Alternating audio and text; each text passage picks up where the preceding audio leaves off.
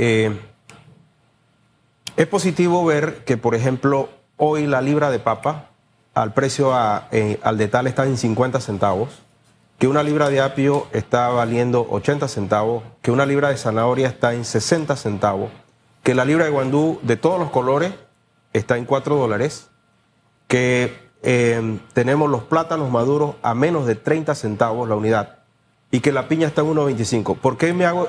Y que el saril está a un dólar 25 y viene con su ramita de, de, jengibre. ¿Por qué hago esta salvedad? Porque son los productos que nosotros históricamente los panameños consumimos.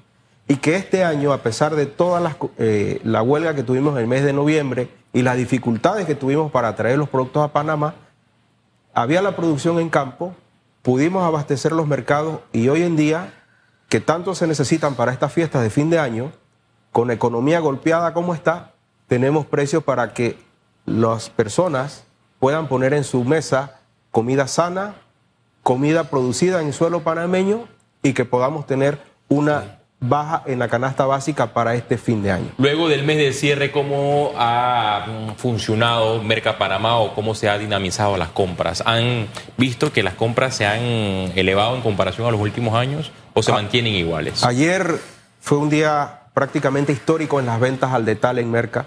En Merca hay una nave que se llama Volcán, tiene su referencia porque es la nave donde las personas de a pie, las personas que van a comprar pequeñas cantidades van, y era una feria, porque había la manzana, la pera y la uva, eh, tenía el precio más barato de toda la ciudad, cinco manzanas por un dólar, la libra de uva estaba en un dólar veinticinco, un dólar cuarenta. ¿Con semilla o sin semilla, señor? Con semilla y la sin semilla estaba en dos dólares, que ese precio ah, por libra no lo encontrabas en otro lado. Eh, las mandarinas nacionales, la espiga de arroz que ya empieza a ver. O sea, todas esas tradiciones estaban y veíamos, contestando su pregunta, un mercado repleto, con precios accesibles, con productos accesibles y de buena calidad. Y eso es muy importante porque le damos un mensaje al país que estamos produciendo y que podemos abastecer con nuestra propia producción los mercados nacionales. Ahora que usted dice eso, podemos abastecer con nuestra propia producción. Leíamos desde la semana pasada eh, varias informaciones acerca de la escasez de algunos productos para el 2024. Eh, antes de ayer estuvo aquí el director de Lima. Están ahorita mismo evaluando el, último resultado de producción con la cosecha de arroz que en este momento se está dando. Eh, todavía no se sabe si va a ser necesario importar arroz. pero ¿cómo, ¿cómo estamos? Usted que maneja y tiene relación con todos los productores, entendiendo que esas cuatro semanas de cierre afectaron muchísimo. Gente que perdió su producción, pero que tampoco podía llegar a su finca eh, para poder ver la producción nueva, el tomate perita, que sabemos que se cosecha y hay que sembrar por ahí mismo, para que, porque eso no es que como la, cómica que uno pone el granito del frijol y de una vez pasa y crece rápidamente. Esto lleva su proceso. Eh, ¿Cómo estamos en realidad para el 2024? Lo lamentable es que no tenemos una cifra exacta de cuánto fueron las pérdidas. No se sabe también, la Dirección de Agricultura no ha dado cifras exactas de cuánto ha sido la siembra ni de cuánto ha sido la pérdida, porque no tenemos un estimado. Lo único que sabemos es que, por ejemplo, para enero y febrero van a haber dos fenómenos. Uno, eh, el impacto de noviembre, que como usted bien lo dice, puede ser que no se sembró, que los cultivos que estaban en siembra no se cuidaron bien. Y lo segundo va a ser la sequía, que ya está afectando muchas áreas productivas del país y que eso puede ser otro efecto que va a hacer que los precios suban y que haya muchos precios que empiecen a, o muchos productos, perdón, que empiecen a tener una escasez. En el caso de los tomates, los tomates, a pesar de todo, es el único producto que sigue con un precio extremadamente elevado y ya empieza a arrastrar a los pimentones de colores, o sea, lo que es rojo, amarillo y verde. Pero ha bajado el tomate en comparación a cuando estábamos en, los cierres, ¿no? Correcto. Hay que recordar que en los cierres, por ejemplo, y hago la salvedad, la libra de apio llegó a costar 5 dólares. un saco de papa de 50 libras llegó a costar 175 dólares, al igual que un saco de zanahoria. Esos eran unos precios espantosos. Ahora bien, lo bonito de tener un mercado libre es que el mismo mercado se regula con oferta y la demanda y hoy podemos tener los precios que eh, mencioné anteriormente. Sin embargo, sí nos preocupan mucho los meses de enero, febrero y marzo por esos dos motivos. Una, no sabemos el impacto que ha tenido todavía, ciencia cierta, los cierres y el fenómeno climático Claro. que está a la vuelta de la esquina y que puede ser un factor determinante en muchos productos. En, en cuanto a ese tema, y creo que ahí hay que hacer un poquito de, de- de presión para que esos números se puedan conocer, porque al final se necesitan para poder tener una proyección a futuro de lo que vamos a hacer. Eh, sin embargo, señor Lloris, usted, al estar en Merca Panamá, al tener contacto con todos estos productores, eh, eh, esa, ese sentir de, ese hombre del campo, de esa mujer eh, trabajadora que viene con su producción, o sea, no pudieron pagar sus préstamos, ahora tienen ahí una colita quizás de tema, probablemente a sus proveedores, porque es que no es que el que produce y tiene un negocio de este tipo es que es rico y millonario. Eh, tiene que pagarle a sus trabajadores, tiene que pagar eh, el, local donde esté eh, su cosecha. O sea, todo eso lleva un proceso. Y la gente piensa, bueno, este sacó esta papa, no. Después que hace todo y paga, y es lo que, veamos lo que le queda de ganancia. ¿Cómo es ese sentir en este momento de, nuestro productor realmente? Si hay incertidumbre de lo, de lo que viene, estamos en un periodo de transición donde un gobierno sale, otro entra. Eso man- maneja mucha incertidumbre dentro de la población. ¿Cómo, ¿Cómo está dentro del sector agropecuario? En este momento eh, sí hay incertidumbre por eso. Eh, creo que tenemos productores eh, que pueden rápidamente tomar decisiones muy rápido. Son productores medianos y pequeños, casi todos los productores de, del área de legumbres, frutas y verduras. Por lo tanto, tienen muchas habilidades para poder tomar decisiones. Eh, sin embargo, eh, nuestro sentir es que la mayoría lo que más le preocupa es el tema climático y cómo va a afectar la sequía a sus siembros. Eh, y hasta ahí también considero que sienten que de parte del gobierno central no hay una política bien definida para poder tomar decisiones rápidas en caso de que el clima Sí. realmente empiece a hacer un impacto. Y justo qué eh, plan de contingencia le recomiendan los productores y comerciantes al gobierno nacional, ya que usted señala que no hay una política de Estado clara. Mira, en esto que acaba de pasar, eh, yo creo que nos dejan muchas lecciones. Una, no podemos seguir dependiendo de una sola carretera para poder abastecer el, el país. Tenemos que tomar decisiones claras, ya sea un puente aéreo, realmente el puente aéreo que se dio fueron improvisados y lo hicieron los comerciantes de Merca Panamá. El puente marítimo que se abrió fue improvisado, se hicieron con barcazas de, de pesqueros, por eso mucha producción se dañaba porque no eran acondicionados para ello.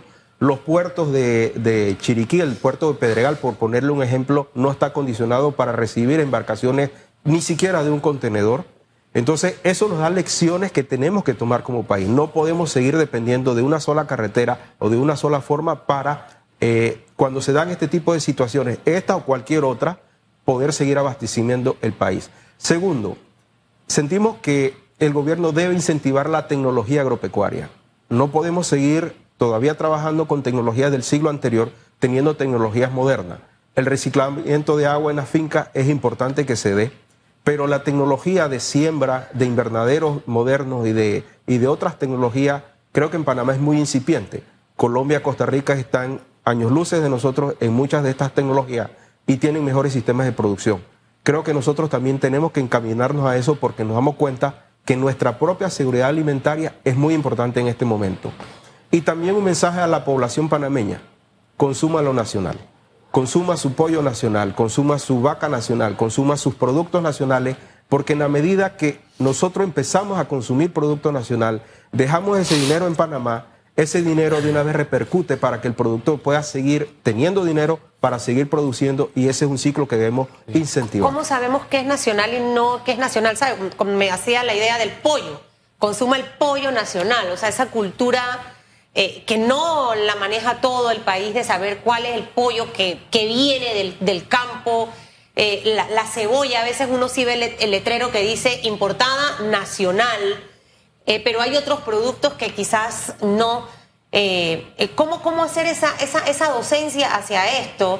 Y si ustedes sienten que hasta el momento las políticas precisamente eh, frente a escenarios como los de los cierres, que ya los vimos el año pasado en julio, o sea, si recordamos el 2022 ocurrió exactamente lo mismo, probablemente con, con menos cantidad de días, hubo afectaciones porque no vimos lo que se dio este año. Y, y por eso mucha gente está molesta con las políticas que, que están desarrollando algunas alcaldías, precisamente. Pero al final tenemos que buscar las herramientas de que las protestas se den pacíficamente, porque todos tenemos derecho a protestar. Y, el no a la mina de, de ese, de ese grupo de miles y miles de personas pacíficamente demostró que sí lo podemos hacer. Pero ya cuando impedimos el libre tránsito y estamos afectando a terceros, ahí la cosa es más complicada. Entonces, no sé si ustedes sienten que el, que el gobierno, aunque termina hasta el 30 de junio, tiene la responsabilidad de garantizarle a todos sus ciudadanos que este episodio no se vuelva a repetir, porque eh, por ahí a veces escuchamos run runes nuevamente de cierres y demás, y no podemos estar con ese cuco, por decirlo de alguna forma. Es correcto, el gobierno está hasta aquí, hasta el último día por el cual fue elegido. Y hasta ese momento eh, tienen la obligación, el deber y el derecho de garantizar eh, lo que señala la Constitución. Todo el mundo tiene derecho a protestar, pero también todo el mundo tiene derecho a libre tránsito. Y sabemos que esto es algo bien delicado y sabemos que tal vez este no, no es, mi, no es mi, mi apreciación venir aquí a aportar sobre ese tema. Sin embargo, sí sentimos que el gobierno debe tomar mejores decisiones para cuando se dan este tipo de manifestaciones.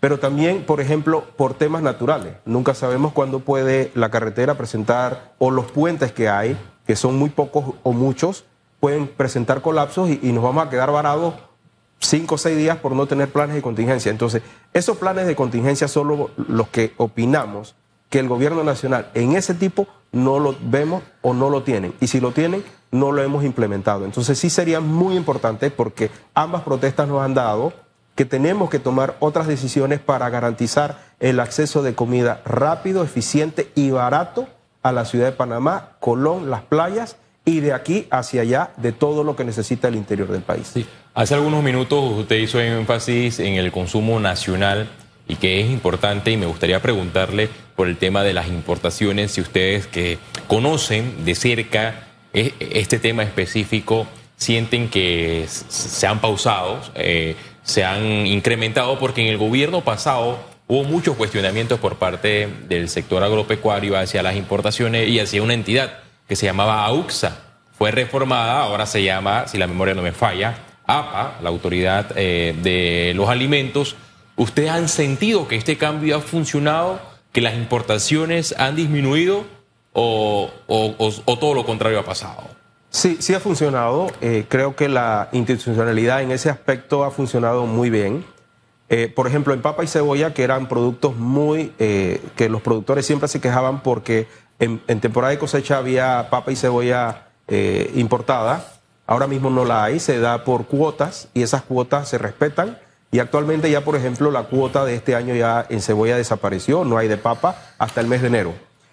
Eh, sin embargo, Panamá todavía tiene muchas necesidades de aumentar en otros productos. Por ejemplo, en este momento no somos autosuficientes en aguacates.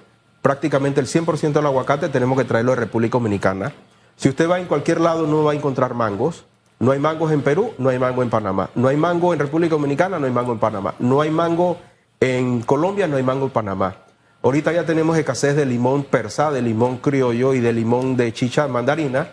Entonces, en esos productos, ahorita en verano, y resulta ser que el limón de diciembre a mayo se da el mayor consumo. Una por nuestras propias fiestas, que viene carnavales y nuestras fiestas de Semana Santa. Y tenemos que abastecernos de Perú. Prácticamente el 100% del limón que va a entrar en esta fecha va a ser limón importado.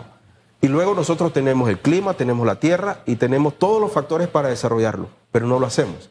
Entonces, en muchos productos Sí. no somos autosuficientes, tenemos que trabajar para ser autosuficientes. ¿Qué pasó para que se, para que, entendiendo esto, porque es verdad lo que dice del aguacate y del mango, por eso que tú te encuentras a, a- a precios elevadísimos estos productos. Es ¿Qué, hizo que el productor se desmotivara?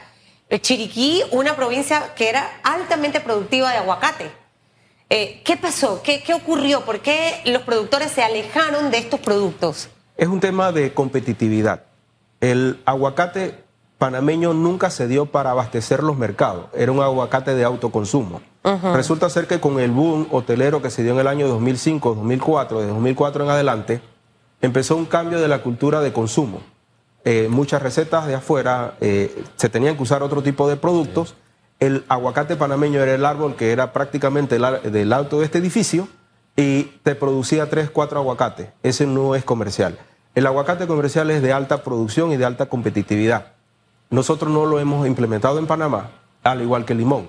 El limón solamente lo producimos cuando llueve. Cuando hay escasez de agua, no lo producimos. Pero resulta ser que en verano es donde mayor se consume el limón. Entonces, estamos perdiendo de hacer negocios. Y esos negocios son los que, ahí sí, como usted decía hace un rato, el gobierno tiene que mirar cada uno de estos productos, ver la demanda que hay de esos productos y decir, señores, aquí hay oportunidades de negocio, señores productores, pónganse las pilas y empiecen a producir estos productos porque hay un mercado que así lo Y necesita. nada más no el gobierno, la misma gente. Usted ahorita lo liquidaron y tiene una platita y está viendo en qué invierte.